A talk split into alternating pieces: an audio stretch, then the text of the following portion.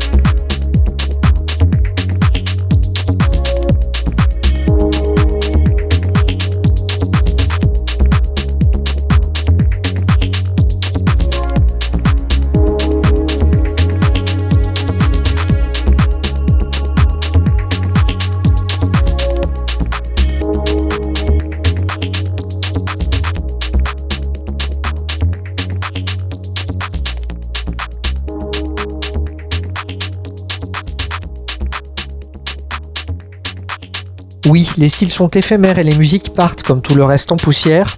Oui, les modes sont fugaces comme tous ces pseudo-tubes qui ne laissent plus de traces. Mais même quand la mémoire s'efface, il y a des mélodies que rien ne remplace. Un petit peu comme ce Life After Dreams de l'Australien Ode to 97. Et quand l'union fait la farce, là ce sont Oster et Nananja qui se déplacent pour faire vaciller la populace avec Collision. Collision, c'est une bonne idée entre pop d'hier et électro de demain pour récompenser ceux parmi vous qui sont les plus vilains.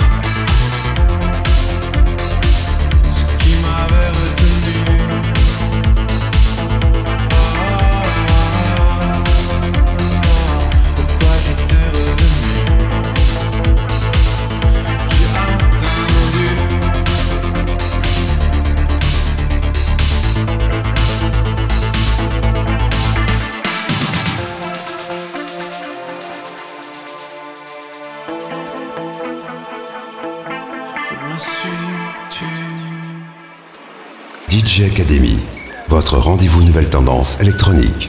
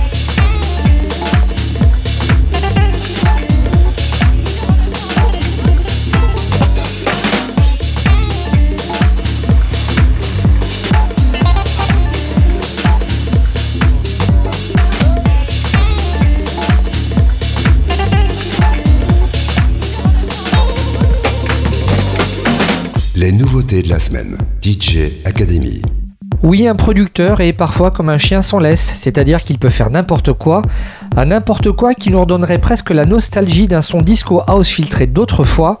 À l'instant, c'était Life is a long fleuve tranquille par le producteur parisien Eloa, pour avoir la certitude que la spontanéité et l'hédonisme sont encore possibles, surtout si l'on a déjà grillé sa rangée de fusibles.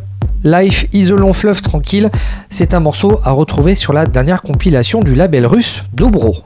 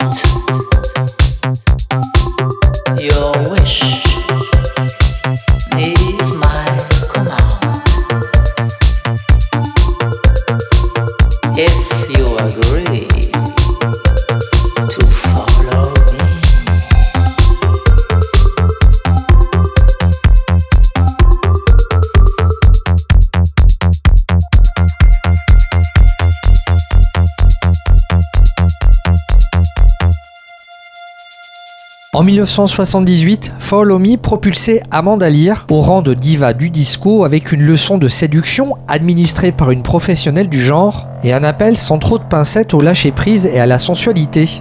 Follow Me, c'est un morceau remis au goût du jour par le biais d'un spot de pub qui se décline aujourd'hui sous la forme d'une collection de remix, collection qui inclut celui-ci réalisé par le parisien Captain Moustache.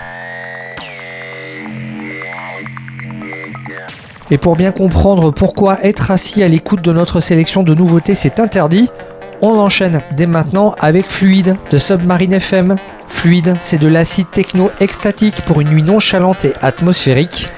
Oui, le nouvel opus de Submarine FM, c'est comme un rêve éveillé pour passer dans un état modifié et bien ressentir tous les bienfaits du repos du guerrier.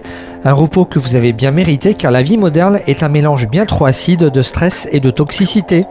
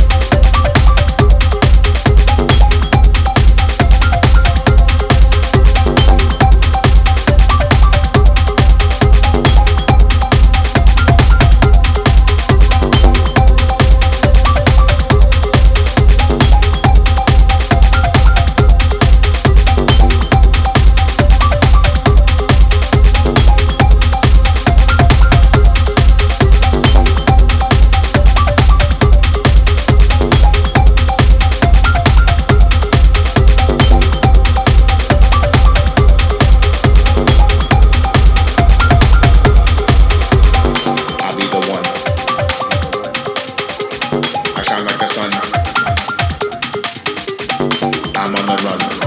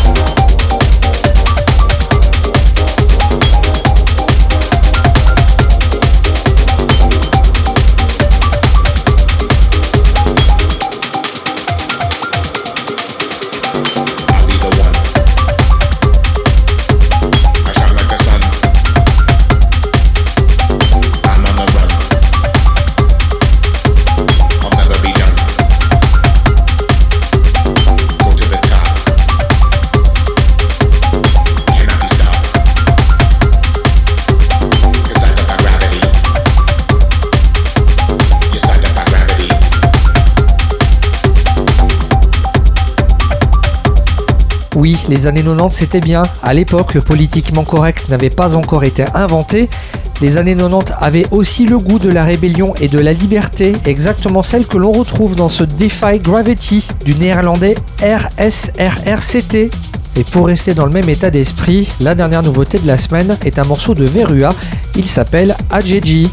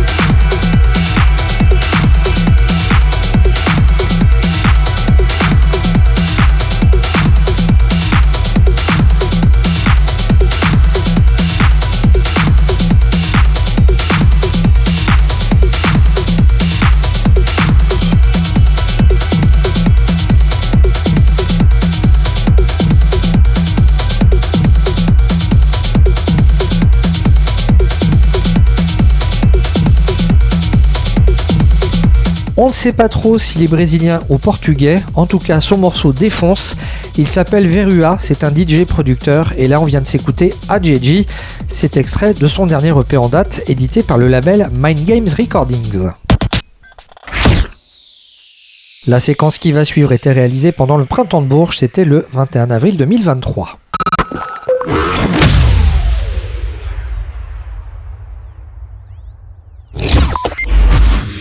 DJ Academy. L'interview. L'interview. Dans le cadre du printemps de Bourges, je rencontre Agar Agar. Il y a Clara d'un côté. Bonjour. Et Armand. Salut. Et eh bien, on va faire une première immersion dans votre univers avec un morceau qui s'appelle It's Over. C'est extrait de votre dernier album. Il s'appelle Player Non Player. Agar Agar, c'est tout de suite en interview dans DJ Academy. L'interview. DJ Academy.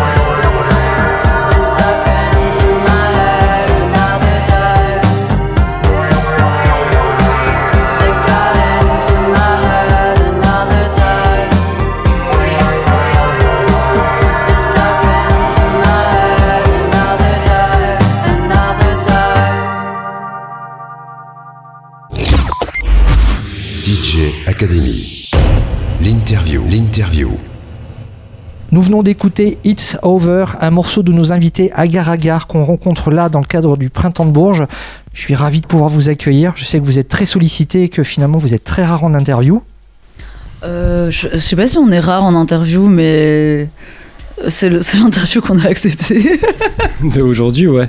Mais après, euh, ouais, ça va. On, on a fait un peu de, des interviews en, en sortie d'album et tout, mais après, il faut aussi qu'on ait du temps pour travailler, faire les tournées et tout. Donc, euh, ouais, c'est vrai qu'on on limite un peu des fois, quoi. On a, voilà. Donc là, je me sens privilégié, donc merci beaucoup. On va s'intéresser un petit peu à votre parcours. Vous venez tous les deux de l'École nationale supérieure d'art de Paris-Cergy. Est-ce que vous pouvez nous raconter un petit peu vos débuts dans l'art? Parce que euh, quand on est en école d'art, on découvre un petit peu toute forme d'art, le dessin, la mode, l'art plastique, la vidéo aussi. Euh, bah, ça dépend vraiment, je pense, de l'école dans laquelle on postule, enfin, dans laquelle on concourt. Euh, nous, en fait, Sergi, c'est une école qui était assez hybride parce que c'est une des seules écoles d'art qui est, en fait, qui est très musicale dans le sens où il y a des studios euh, de musique euh, carrément dans l'enceinte de l'école. Il y a une salle de danse. voilà, il y avait des, je pense, des petites particularités comme ça dans cette école que toutes les écoles n'avaient pas. Et moi, perso, c'est une école qui m'a attirée parce que bah, j'ai fait une prépa pour y accéder. Et euh, j'aimais bien justement le côté euh, bah, musique de, cette école. Après, euh, il y a énormément de pratiques et chacun est un peu libre de faire ce qu'il veut puisque c'est le propre des beaux-arts. Donc moi, je faisais beaucoup de vidéos, photos principalement et install. Et Armand, bah, pareil, tu faisais, pas mal, tu faisais pas mal de dessins, de 3D, d'install. Voilà, on mais on on- enfin, on n'était pas confiné à une seule pratique. quoi. Rien d'autre à ajouter? Euh, non, c'est ça. Parlons un petit peu de, de cette rencontre. C'est vraiment là-bas que, que vous êtes tombé dessus? Oui. Bah, euh, on est, en fait, on était dans la même promo, donc dans la même classe, entre guillemets, mais c'est des, on appelle ça des promos. euh, euh, c'est des promos d'à peu près 40, euh, 42 personnes, quoi, par là. Et on était dans le même atelier aussi. Euh, du coup, euh, bah, voilà, on avait les mêmes cours et les mêmes potes. Et, euh, et euh, on, a, on a juste fait de la musique comme ça pour euh, le plaisir, quoi. Et puis après, c'est devenu euh, un peu plus professionnel, quoi. Parce que des fois, il y a des amitiés qui peuvent naître de, de projets communs, de travaux pratiques. de genre, on commence sur du dessin et puis après, tiens, si on s'essayait à la musique, et là, ah ouais, ça matche bien. C'est ce qui vous est arrivé ou pas? Vous avez vraiment commencé ensemble par la musique ou? Ouais, parce que ben en fait, en fait, les musiciens dans les promos, on savait qui c'était plus ou moins. Enfin, en tout cas, ceux qui faisaient des projets musicaux. Euh, et Armand faisait de la musique et moi aussi. C'est juste, c'était juste, euh, on le savait mutuellement, donc on est, on s'est juste dit, bah, essayons euh, de faire de la musique ensemble. Mais c'était très, très instinctif, très simple, quoi. En 2023, qu'est-ce que vous appréciez musicalement l'un chez l'autre? Je pense que ce que j'apprécie, bah, moi, ce qui est sûr, c'est que c'est quelqu'un qui m'a fait connaître toute la, tout l'univers du synthé euh, et l'univers électronique que moi je connaissais pas du tout, du tout. Donc moi, ça m'a ouvert une porte créative incroyable. Euh, ça, c'était euh, au tout début. Et maintenant, en 2023, euh, bah, je pense que je pense qu'on s'entend. En fait, on se connaît tellement bien au niveau de la création que ce qui est très intéressant, c'est de toujours euh, évoluer de manière. euh, toujours avec des références visuelles et toujours avec des, des blagues et toujours avec euh, humour, quoi. Après, euh, Armand spécifiquement, euh, euh, ce qui m'apporte moi musicalement, c'est sûrement euh, euh, beaucoup, beaucoup de techniques et puis euh, bah, un autre spectre créatif. Du coup, même question musicalement, qu'apprécies-tu chez Clara? Ouais, moi ce que j'apprécie, enfin ensemble du coup, mais du coup chez Clara, c'est le fait qu'on continue à travailler dans une grande spontanéité. Il y a, on se pose pas tant que ça de questions. On est tout le temps, enfin quand on fait de la musique, on est dans le faire tout de suite. Et, euh, et j'aime bien ça parce que ça permet de connecter par ce médium-là et de voilà d'aller d'aller à l'essentiel et surtout justement comme tu disais que ça reste un jeu quoi, enfin un truc appréciable à faire en tant que tel. Et c'est cool de constater qu'après toutes ces années, ça reste. Et euh, voilà. Et je pense que ouais, c'est ça globalement euh, ce que Clara m'apporte musicalement, c'est euh, pas, de la simplicité, de l'immédiateté, le fait que ces propositions musicales, elles collent tout de suite, elles amènent tout de suite un- une dimension euh, émotionnelle, musicale, et même les textes qu'elle apporte sont, euh, vont très très bien avec, euh, avec la musique, la développe même, l'emmène à des endroits voilà, qui n'étaient pas forcément là à la base, donc c'est c'est c'est un point de vue hyper intéressant quoi, qui développe les choses dans le bon sens à mon, à mon goût aussi, donc voilà. Chose qui m'a hum, marqué avec vos sons, c'est que on ne sait pas toujours si, si ça doit s'écouter au calme ou sur un dance floor. Donc vous-même, quand vous produisez, vous pensez à quel environnement? C'est intéressant. Je, pense que. Je pense qu'on. Justement, le, truc, c'est qu'on s'imagine pas trop d'environnement, en fait. Après, euh, je, pense que. On, a toujours eu envie de faire de la musique de bagnole. Non, mais tu vois de musique de bagnole le jour, le jour comme la nuit, euh, un truc un peu euh, direct comme ça qui va avec les paysages, quoi, quelque chose de, qui transporte un petit peu dans le voyage. Euh, mais après Ah, dans ça, ce sens-là. Musique de bagnole, je, je- je voyais bah, musique de techno-tuning, quoi. bagnole. Donc, euh, Non, non, non. je voulais dire par là vraiment euh, la musique qu'on écoute quand on fait un long trajet. Euh, voilà. Ouais. Oui, c'est un seul environnement que je m'imagine. euh, Enfin, dans Agar Agar, c'est peut-être un environnement intime dans tous les cas. Ça rejoint ce que tu disais sur euh, musique à écouter dans sa chambre. C'est un truc qui est assez précieux pour moi parce que euh, j'ai beaucoup fait ça dans ma vie et j'ai beaucoup plus écouté de la musique dans ma chambre qu'être allé à des concerts. Et j'ai aussi baigné dans l'univers musical de de Warp des débuts, donc avec justement leur compilation Artificial Intelligence et leur volonté aussi de montrer euh, que de la musique issue plutôt de la musique de club, enfin de la musique de danse, pouvait aussi trouver des formes euh, euh, à écouter chez soi, quoi, dans son salon, dans sa chambre, euh, sur des enceintes, quoi. Donc ça, c'était un, statement qui m'a aussi beaucoup plu. Et euh, donc ce truc-là, d'essayer de retrouver des énergies dansantes ou des énergies de partage, de fête, mais d'y glisser des choses intimes qui peuvent aussi s'écouter dans un contexte très, très intime, très personnel. C'est un truc qui, qui me plaît de, de faire, d'essayer de faire en tout cas. Et de la musique warpienne, il y en a un petit peu dans cet album avec un morceau qui s'appelle Trouble. On se l'écoute dès maintenant, c'est extrait donc de Player Non Player, album de nos invités Agar Agar, et on se retrouve tout de suite après avec eux pour la suite de l'interview. L'interview. DJ Academy.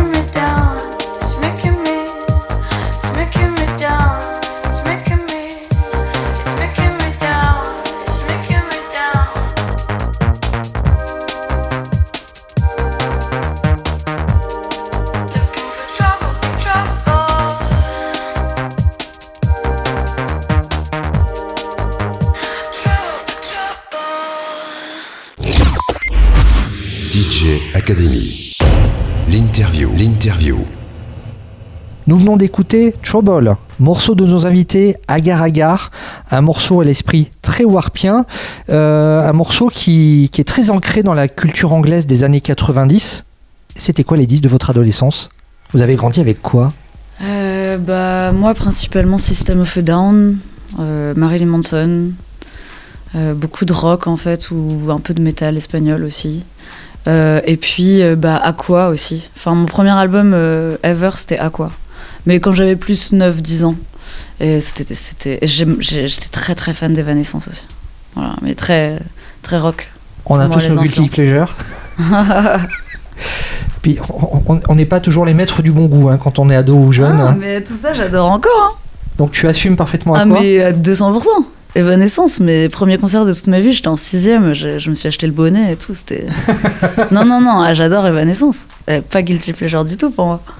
Et de ton côté, les disques de ton adolescence? Bah, système aussi à fond. Euh, et puis après, c'est vrai que j'aimais beaucoup, euh, justement, enfin, les, euh, les premiers albums de Taker, euh, euh, des trucs qui me plaisaient beaucoup aussi. J'aimais bien, en vrai, Massive Attack. Euh, Il y, a- il y a aussi, euh, j'étais obsédée par Block Party aussi.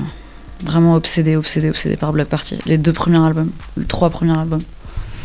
Et en vrai, il y a un truc, enfin, entre. Je me sentais un peu alterné entre des musiques plus sérieuses, justement, comme euh, ou quoi, qui sont vraiment introspectives et qui, euh, qui véhiculent des émotions un peu mentales, comme ça, euh, euh, pas trop promptes à, à se- à se marrer quelque part. Et des choses, bah, comme, ouais, effectivement, je sais pas, System, pour moi, c'était, ça, ça a toujours été un groupe hyper joueur qui propose toujours des nouvelles idées où on sent que qu'ils le font avec légèreté quoi et d'ailleurs il y a un truc que je retrouve vachement dans le dernier album de Sangex un peu dans, dans cette idée là et je trouve qu'il y a un retour vers justement des musiques euh, fun, dans le sens qu'elles vont choper dans plein de, de registres musicaux, euh, pas forcément actuels, mais euh, euh, voilà, de différentes époques et les mélanger avec, euh, avec joie. Et euh, je pense que dans Trouble, y a, on a voulu peut-être mettre un peu de ça, euh, voilà, de trouver des codes musicaux qui. Qui nous font un peu rigoler, pas parce qu'on les prend en dérision, mais parce qu'en fait ça nous apporte de la joie de, de réécouter ces choses-là ou de, de, convoquer ces énergies-là, quoi. Et de les faire de façon surprenante. Voilà. Et, c'est une musique qui, bah, moi, vu mon âge, né au début des années 80, me replonge en enfance. Vous utilisez des sons de synthé qui sont très codés, 80, 90, vous avez peut-être pas forcément grandi avec. Qu'est-ce qui vous touche et qui vous fascine dans ces sonorités? Ouais, c'est vrai qu'on n'a pas euh, grandi avec et elles sont marquées d'une époque parce que bah, c'est des machines qui ont été construites à une certaine époque ou alors on a d'autres machines qui reprennent un peu ces, types de sonorités. Mais euh, euh, en fait, de la même manière qu'on n'a pas grandi avec l'invention du piano ou du, saxophone, je pense que c'est des instruments qui tendent à devenir universels parce qu'ils apportent quelque chose de toute façon qui, même s'il est daté pour nous dans une certaine époque parce qu'il a servi surtout à une époque, en fait finalement ça reste des sonorités parmi lesquelles on peut piocher librement pour arriver à, à ses fins musicales quoi. Et je pense pas qu'on l'aborde uniquement par nostalgie. Je pense que c'est par goût aussi de, de, de, de, de ce qu'est le rapport à ces machines. De la même manière qu'on peut aimer s'installer à un piano et jouer au piano, pas seulement pour les sonorités, mais pour euh, le, la disposition même du corps que ça offre. Je pense qu'il y a un peu la même chose avec certains synthés de, cette époque-là ou d'autres hein, même, hein, mais qui, euh, qui ont une philosophie aussi, une façon d'être pensée pour euh, l'utilisateuriste, le, le musicien, la musicienne, qui amène vers des résultats spécifiques qui, qui euh, comment dire, qui met dans une position que d'autres instruments ne, ne, ne nous mettent pas quoi. Et ça c'est voilà, c'est quelque chose qui, qui me plaît aussi, donc je pense que je vais aller plutôt dans ce genre de matériel. Et du coup, ça appelle aussi euh, des époques, euh, des références. Mais euh, je pense qu'on le fait assez librement, quoi. C'est pas, euh, je pense pas qu'on s'ancre dans un truc de revival de juste une époque ou de vouloir être absolument dans un genre et tout, mais plutôt de s'amuser avec tout ce qui est à notre disposition. Et il s'avère que le monde de la musique électronique, il est assez récent. Euh, donc, euh, donc évidemment, on est obligé d'évoquer des trucs qui datent de au maximum 4-5 décennies, quoi. Voilà. et qui sont dans l'inconscient collectif maintenant. Et c'est peut-être ce qui fait que votre disque euh, sonne si intemporel. Preuve dès maintenant avec Fake Name et on se retrouve avec Agar Agar tout de suite pour la suite de l'interview. L'interview. DJ Academy.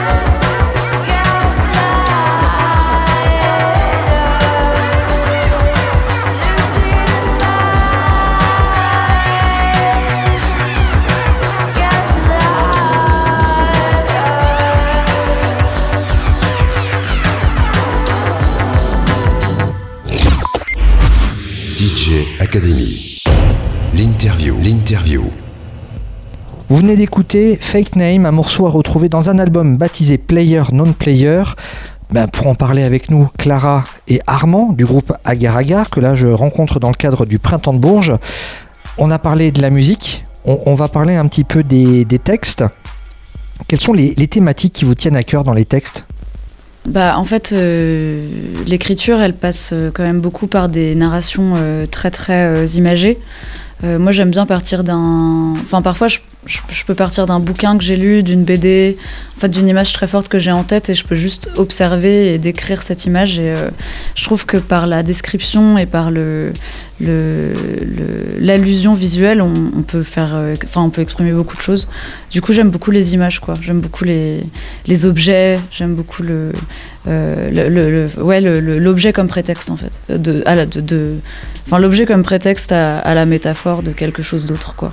Du coup, pour le jeu vidéo qu'on a, qu'on, qu'on va sortir bientôt, euh, qui, a été composé en même temps que, Player Non Player, ce qui était euh, intéressant, c'est que ça nous a donné des clés de narration euh, sur les thèmes euh, par rapport aux histoires des personnages du jeu.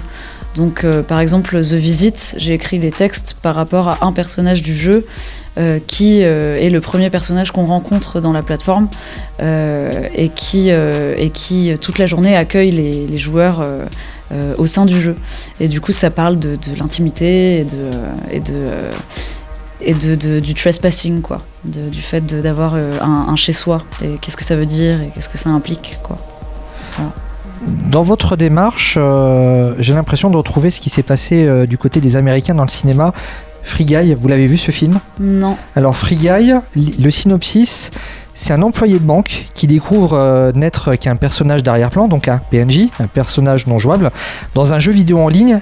Et ce personnage non jouable décide de devenir le héros de sa propre histoire, quitte à la réécrire. Sur le papier, j'ai l'impression qu'on retrouve euh, un petit peu de l'état d'esprit de votre jeu vidéo. Ouais, bah, ça évoque un peu ces sujets. Après, c'est vrai que euh, on n'est pas allé euh, justement dans, ce truc forcément de parler de personnages non joueurs qui veulent euh, devenir actrices de leur propre vie et tout, mais de en tout cas semer le trouble sur ces questions-là. Et aussi peut-être de ramener le truc à la personne voilà, qui écoute la musique ou qui joue, de, plutôt créer l'interrogation, de savoir ce que ça crée en nous comme question philosophique, ce truc du rapport au personnage non joueur. Et, euh, euh, qu'est-ce que ça permet de se poser comme question sur les rapports sociaux dans notre monde, les rapports de domination, euh, notre place dans le monde qu'on a envie d'occuper ou, qu'on nous laisse occuper, et les rapports entre individualisme et, collectivisme. Quoi. Enfin, tout- toutes ces espèces de vastes questions, je trouve que dans l'aspect du PNJ, c'est un truc qui ouvre plein de questions et qui permet justement de l'aborder de façon fictionnelle sans refermer forcément le spectre. Quoi. Quand on pense jeux vidéo et musique électronique, quand on ferme les yeux, ben, on, va plus imaginer un univers à la Tron plutôt que, plutôt que ce- cet open world. Euh, D'autant plus que votre jeu, il a quand même une particularité, c'est que c'est un jeu queer qui explore les thèmes euh, du deuil à travers du prisme de l'intimité, y compris dans l'identité sexuelle du genre, de l'amitié et de l'amour. En fait, je me dis, en fait, c'est super profond. Ouais, carrément. Bah, euh, le, jeu a été euh, donc euh, coécrit, donc plutôt même écrit donc par Jonathan Corinne, le, développeur, et nous évidemment on y apporte aussi euh, bah, euh, une, inspiration, mais aussi euh, de la coécriture. Et, et donc voilà, c'est vrai que Jonathan étant une personne queer, c'est un combat qui, qui lui tient à cœur et qui aussi nous tient à cœur, même si nous on est plutôt dans la position d'allié. Et, euh, et du coup, euh, du coup, du coup le, le jeu aussi donc aborde toutes ces questions dont on parlait là un petit peu, la question de l'intimité, la question de de, euh, de, de, de, la maîtrise de nos vies, etc., de l'individualité ou quoi, à travers aussi cette question de ce qu'est être une personne queer. Voilà. Mais il y a plein d'autres lectures aussi disponibles dans le jeu et et, et oui, l'idée en tout cas c'était de créer, une- de parler un peu de, de nous, de nous trois, hein, vu que c'est plutôt un. Voilà, on est nous deux plus euh, Jonathan sur le, sur le jeu vidéo. Et donc de parler de choses, de, de parler, comment dire, de partir de choses très très personnelles pour parler de choses plus vastes et auxquelles, euh, les, tout le monde puisse, euh, si possible, s'identifier quoi. Voilà. Ce jeu va sortir pour l'automne. Est-ce que vous allez le présenter à la Paris Games Week Je sais pas. avec un concert agar agar à la Paris Games Week, jeux vidéo plus concert Moi, je trouve que le concept peut être intéressant. Ouais, ça pourrait être cool. Est-ce que la VR et les métavers sont de nouvelles formes d'art pour vous? Est-ce que, est que vous les voyez un petit peu comme la suite logique de la techno? Euh, non. Alors après, euh, des formes d'art, pourquoi pas? Moi, je trouve que cette question du métavers et tout, elle est un peu, euh, elle est un peu touchy pour moi parce que c'est euh, la promotion de ces trucs-là sont souvent faits par des, bah voilà, par Facebook, voilà, ou enfin Meta maintenant, une entreprise de gros capital, et donc il y a une vision. euh, hyper capitaliste, un peu même cyberpunk, qui est donnée à ces choses-là. Et je pense que ça surfe pas mal sur une vague de la science-fiction dans laquelle on a grandi pour nous vendre un peu du rêve, alors que derrière, finalement, ce qu'on veut nous vendre vraiment, c'est des produits. Donc c'est voilà. Après, d'un point de vue euh, pour sortir un petit peu de l'aspect pratique de ça, enfin les casques verts qu'on veut nous vendre, etc. Machin, pour parler plus de métavers dans le sens euh, rencontrer des gens pas en physique, mais euh, par le biais de, je sais pas, ça peut être un jeu vidéo, même un chat sur internet ou quoi. C'est sûr que ça apporte beaucoup de choses de pouvoir bypasser la géographie pour aller rencontrer des gens à d'autres endroits. Maintenant, je le mets pas sur un piédestal et je pense que c'est c'est pas si nouveau déjà d'une certaine manière et que ça enclenche pas forcément des choses euh, tant que ça nouvelles. Par exemple, quand on en termes d'art, par exemple quand on est dans un métavers par exemple, dans un je sais pas qu'on se rencontre dans un MMORPG ou un truc comme ça. D'ailleurs, c'est en fait c'est- vieux ça. Enfin, ça date de il y, a, y a 15 ans maintenant qu'on peut faire ça. Justement, les trucs de métavers, de casque vert, ça nous fait penser que c'est nouveau, mais en fait c'est pas du tout nouveau. Et euh, oui, quand on rencontre des gens dans ces environnements-là, ces environnements-là, bah, soit on peut effectivement les sculpter soi-même dans des jeux comme Second Life ou, euh, ou euh, comment ça s'appelait déjà Active Worlds, etc. Euh, ou alors ils sont déjà sculptés, hein, comme par exemple dans, euh, World of Warcraft, tout ça. Mais dans tous les cas, on évolue dans un monde, dans, dans une géographie en, en 3D qui est la même que celle d'un jeu vidéo qu'on pourrait jouer tout seul. Ce qui change, c'est l'aspect social. Donc l'aspect social, on n'est pas obligé de le trouver dans un jeu vidéo. En fait, toutes ces dimensions-là, elles existent et elles préexistent déjà à ces choses-là du métavers, etc. Donc je pense pas qu'en soi ça apporte vraiment de nouvelles choses. C'est plus la continuité de nos technologies informatiques et voilà qui s'affinent, qui s'améliorent. Je pense que le fait de penser que c'est nouveau, c'est plus un coup de com qu'une réalité. Oui, je Pour résumer. Je pense que je pense qu'on on connaît pas encore. euh, Je pense qu'en fait, au final, euh, même tout ce qui est IA, tout ce qui est chat GPT, etc. Je pense que c'est très restreint finalement. Encore, enfin aujourd'hui, hein, ça va évidemment se développer de plus en plus, mais je pense que comme il dit, euh, c'est c'est c'est vraiment une grosse marque de, de communication plus que d'un objet euh, euh, avec euh, avec la profondeur qu'on attendrait en fait de, ce- de ce dernier quoi. Un petit peu comme les, les NFT On en Ouais, parle beaucoup. euh, Après, c'est purement un produit du commerce. Enfin, c'est vraiment un, euh, Voilà, c'est une monnaie d'échange. Mais euh, ouais, je pense qu'il y, a un- il y a un truc de. Ça peut être des plateformes, ça peut être des outils comme plein de choses pour développer de l'art, mais c'est pas l'outil qui, euh, qui fait que l'art est meilleur ou nouveau, quoi. C'est. euh, voilà, c'est ça. le, le temps qui nous a accordé est pratiquement écoulé. On va se quitter avec un dernier morceau qui est un remix que vous avez fait pour Nina Hagen. Alors j'aimerais bien connaître l'histoire de ce remix. Parce que c'est rare hein, de, de voir Nina Hagen revenir comme ça dans l'actualité du disque et ça fait plaisir en tout cas. Grande figure punk. Nous, on était, on était hyper contents euh, de cette proposition, mais à vrai dire, on, enfin, en fait, c'est, c'est elle qui est venue vers nous en fait pour nous proposer ça. Euh, donc c'était complètement inattendu, Euh, mais moi j'aimais énormément et euh, enfin, on était très honorés quoi. Mais c'est très absurde, oui, c'est très absurde. C'est vrai. Ouais mais le remix est cohérent. On va donc écouter ce morceau Unity, Nina Hagen remixé par Agar Agar. Clara Armand, eh bien merci de nous avoir accordé de votre temps merci à vous. Merci. et peut-être à bientôt sur un autre printemps de Bourges. À ça bientôt. marche. À bientôt. L'interview. DJ Academy. Freedom is never really won. You earn it and win it in every generation. Coretta Scott King. Invalid entry. To deny charges, hang up now. To accept charges, press 5 now. To deny charges and never receive another call from this inmate facility, press pound.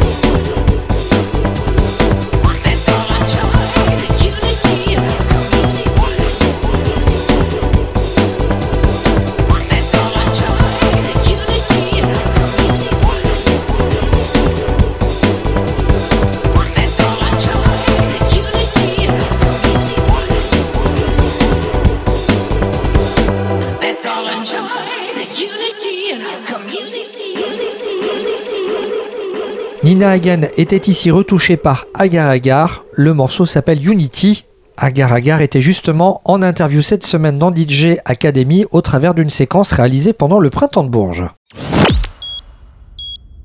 Nous voici déjà arrivés à la fin de cette émission. L'heure est arrivée pour nous d'écouter le morceau de conclusion.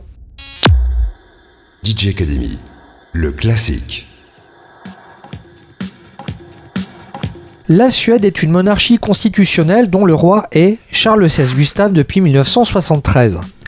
En revanche, dans le domaine des musiques électroniques nationales, les choses sont quand même moins aisées à résumer. Il y a eu l'empereur Avicii, parti trop tôt, le petit prince Alesso, qui enchaîne les tubes, le président Eric Prydz, qui réalise des shows lumineux spectaculaires, et les rois de la Swedish House Mafia, apparus fin des années 2000, disparus vers 2013, réapparus en 2022 avec un troisième album studio, etc., etc. Et parmi ces rois, il y a Axwell et Sébastien Ingrosso, qui bien avant d'être membres de la Swedish House Mafia, bien avant d'être des méga stars de l'EDM et des poids lourds de l'industrie de la dance music, avaient produit un son electro house efficace de 7 minutes, chanté avec des voix de tête plutôt perchées, et ce break de 2 minutes, une respiration bienvenue pour les acharnés du dance floor. Ce tube underground sorti en 2005 s'appelle Together. 2005, une magnifique époque sur laquelle un bon nombre d'historiens enquêtent, car en temps reculés, il n'y avait aucune présence d'un salut et belle soirée qui venait gâcher le plaisir d'ouïr avant d'aller dormir. DJ Academy, le classique.